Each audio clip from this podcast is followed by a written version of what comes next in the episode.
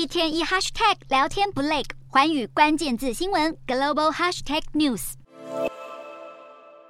十六日深夜的法国巴黎震荡不安，七千多名示威者上街焚烧车辆、丢催泪瓦斯，还打警察。他们这一次直闯国民议会附近的协和广场，遭大批警力拿出盾牌、警棍镇压，场面宛如法版国会暴乱事件。法国民众会气到集体反抗，就是因为稍早前国民议会准备投票表决退休改革法案时，法国总理伯纳突然宣布动用宪法第四十九点三条，直接终止辩论，跳过投票，强制通过法案。尽管马克宏政府在退休改革法案决战日前多次表明不会动用宪法四十九点三条，但眼见情势越来越不利，最终还是黯然决定下了这个政治赌注。根据法国宪法条文，政府动用宪法四十九点三条后，也同时允许反对派在二十四小时内提出不信任动议。如果动议通过，不仅法案得撤销，内阁也必须请辞。总理伯纳开议搬出宪法终极武器，议会中的反对派议员们就立刻举牌斥责，甚至高唱法国国歌《马赛进行曲》以示抗议议。随后，极右派国民联盟议员们接连炮轰马克宏失败、伤害民主，并扬言会支持不信任动议，让政府崩垮。这恐怕会让一场政治危机一触即发。